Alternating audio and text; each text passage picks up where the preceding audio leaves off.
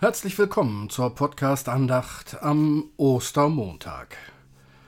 Wieder haben Irina Matschenko, Kirsten Ahrtal und Olga Burmeister die Musik eingespielt und Christoph und Robert die Texte zu verantworten. Kein einfacher Text heute, ein Text aus dem Buch der Offenbarung. Sperrig, für unsere Ohren ungewohnt und doch die Botschaft eigentlich ganz klar. Und so lasst uns feiern im Namen des Vaters und des Sohnes und des Heiligen Geistes. Amen.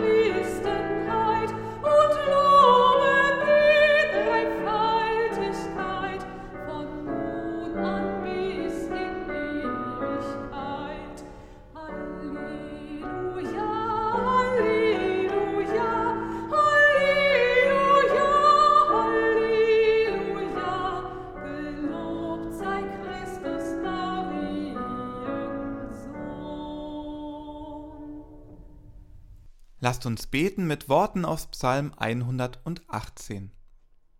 Der Herr ist meine Macht und mein Psalm und ist mein Heil. Man singt mit Freuden vom Sieg in den Hütten der Gerechten. Die Rechte des Herrn behält den Sieg. Die Rechte des Herrn ist erhöht, die Rechte des Herrn behält den Sieg. Ich werde nicht sterben, sondern leben und des Herrn Werke verkündigen. Der Herr züchtigt mich schwer, aber er gibt mich dem Tode nicht preis. Tut mir auf die Tore der Gerechtigkeit, dass ich durch sie einziehe und dem Herrn danke. Das ist das Tor des Herrn, die Gerechten werden dort einziehen. Ich danke dir, dass du mich erhört hast und hast mir geholfen. Der Stein, den die Bauleute verworfen haben, ist zum Eckstein geworden. Das ist vom Herrn geschehen und ist ein Wunder vor unseren Augen. Dies ist der Tag, den der Herr macht, lasst uns freuen und fröhlich an ihm sein. Er sei dem Vater und dem Sohn und dem Heiligen Geist, wie es war im Anfang, jetzt und immer da und von Ewigkeit zu Ewigkeit. Amen. Lasst uns beten. Herr Jesus Christus, du Herrscher über Leben und Tod, Du hast mit deinem Leiden und Sterben für uns Menschen deutlich gemacht, dass deine Liebe zu uns Menschen bedingungslos und grenzenlos ist. Entzünde in uns dein göttliches Licht, das kein Tod verfinstern kann. Wir beten dich an als den Sohn unseres allmächtigen und barmherzigen Vaters, der für unsere Sünden gestorben ist und der uns erlöst hat, um in der Gemeinschaft der Kinder Gottes vor ihm und mit ihm zu leben. Amen.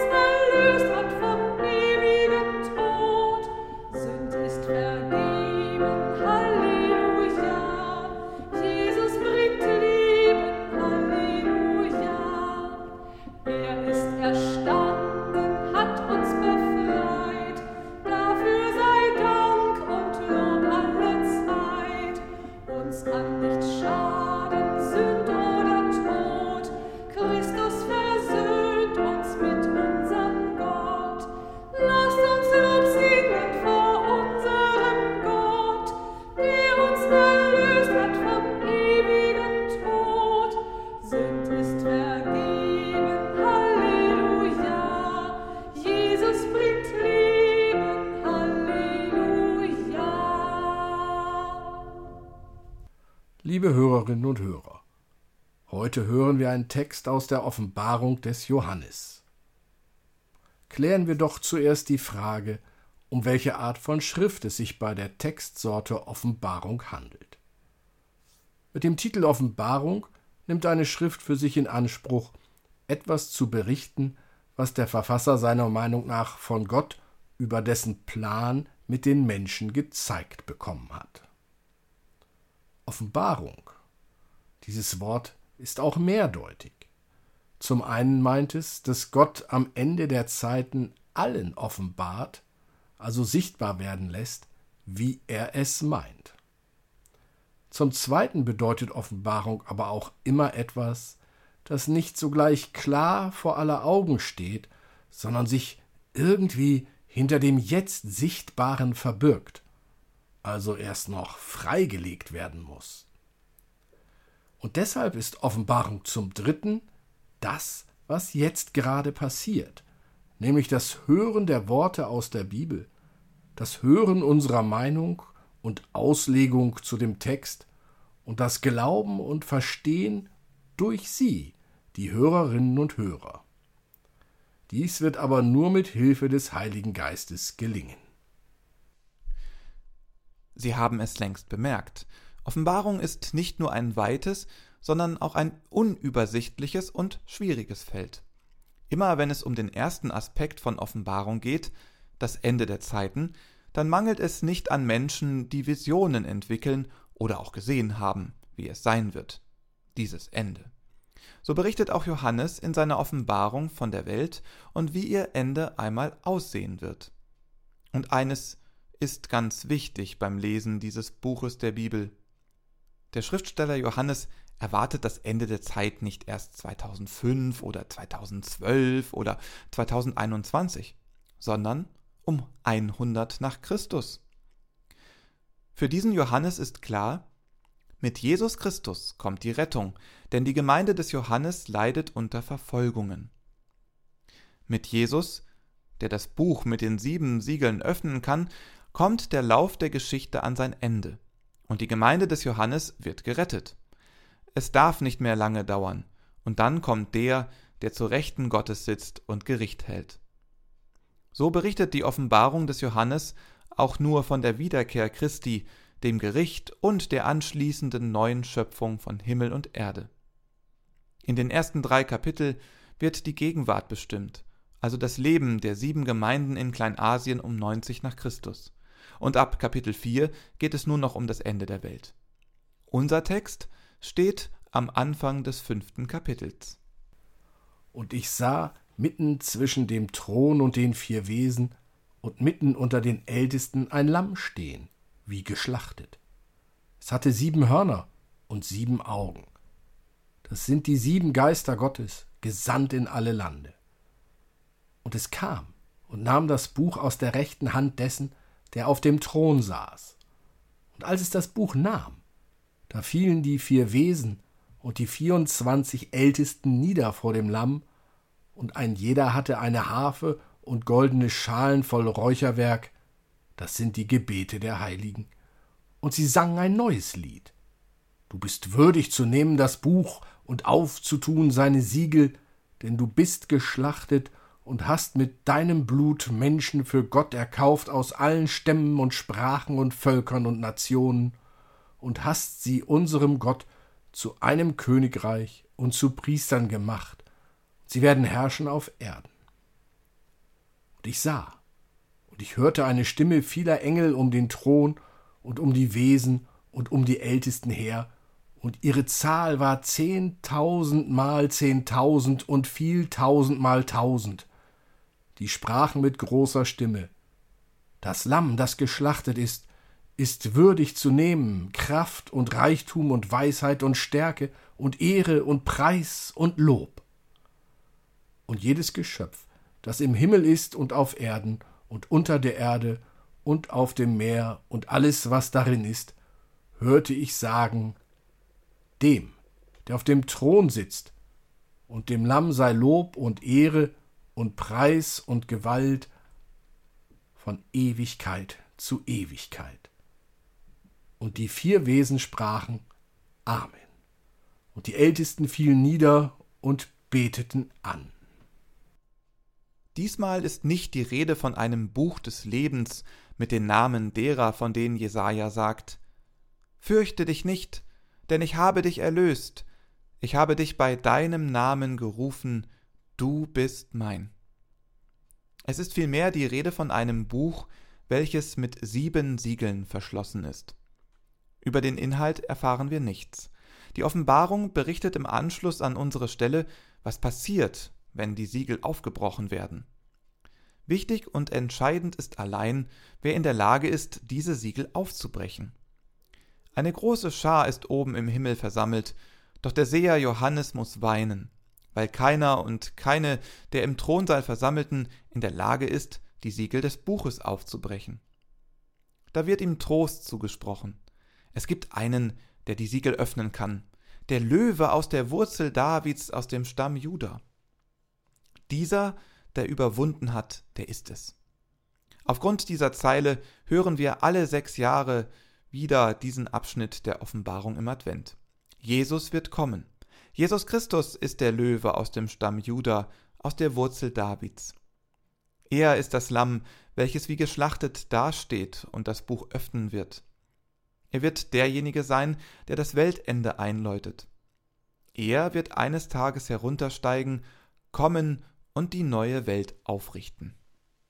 Für uns allerdings ist es schwierig zu erkennen, wann dies denn nun sein wird. Für uns bleibt der Zeitpunkt verborgen, unbekannt, eben ein Buch mit sieben Siegeln, ein Geheimnis. Und deshalb hören wir den Text und versuchen zu verstehen. Ostern ist das Fest der Auferstehung. Das Fastenbrechen am Ostermorgen mit einem herrlichen Festtagsmahl. Das Kommen Gottes in die Welt. Was gibt uns dieser Text mit in die Wochen nach Ostern? Zum einen macht er mit den Titeln Löwe aus dem Stamm Juda und Wurzel Davids deutlich, dass Jesus der vom Alten Testament prophezeite, vorhergesagte Messias, also der Christus ist. Allerdings ist der Löwe in Wahrheit das geschlachtete Lamm, das am Kreuz den Tod entmachtet. Und so ist unser Text wie das ganze Buch der Offenbarung ein Buch der Hoffnung, auch für uns in diesen Zeiten. Hoffnung für uns? Ja, denn die Offenbarung will nicht wirklich berichten, wie das Weltende so vor sich geht und was ihm vorausgeht. Die Zeugen Jehovas beispielsweise haben ungefähr 18 Mal versucht, das Weltende herauszulesen. 18 Mal hat Gott ihnen und allen anderen gezeigt, wer das Sagen hat. Nein, es geht vielmehr darum, den Christen zu sagen, seht her, Jesus Christus wird kommen und er wird am Ende alle Fäden in der Hand halten. Er wird der Einzige sein. Und er ist derjenige, der bei uns ist alle Tage. Also auch heute, hier, wo zwei oder drei versammelt sind, nicht nur am Weltende. Und wenn dieses Buch der Offenbarung nur so strotzt von Tieren, üblen Monstern und apokalyptischen Reitern, dann nur darum, weil Johannes damit sagen wollte, verzweifelt nicht an der Welt, die ihr kennt. Verzweifelt nicht an all dem Elend in der Welt, Verzweifelt auch nicht an Corona und den ganzen anderen Krankheiten. Es liegt nicht in euren Händen, euch selbst oder die Welt zu retten. Macht ihr nur das, was ihr könnt, und bleibt fest in eurem Glauben an Gott und lebt euren Glauben. Bleibt dem treu, in dessen Händen alle Fäden zusammenlaufen. Jesus Christus. Denn all euer Wissen bringt euch nicht weiter. Trotz aller Forschungen und Entdeckungen bleibt die von Gott geschaffene Welt und sein Plan mit ihr für euch ein Buch mit sieben Siegeln. Vertraut Gott, glaubt ihm, er erhält euer Leben. Amen.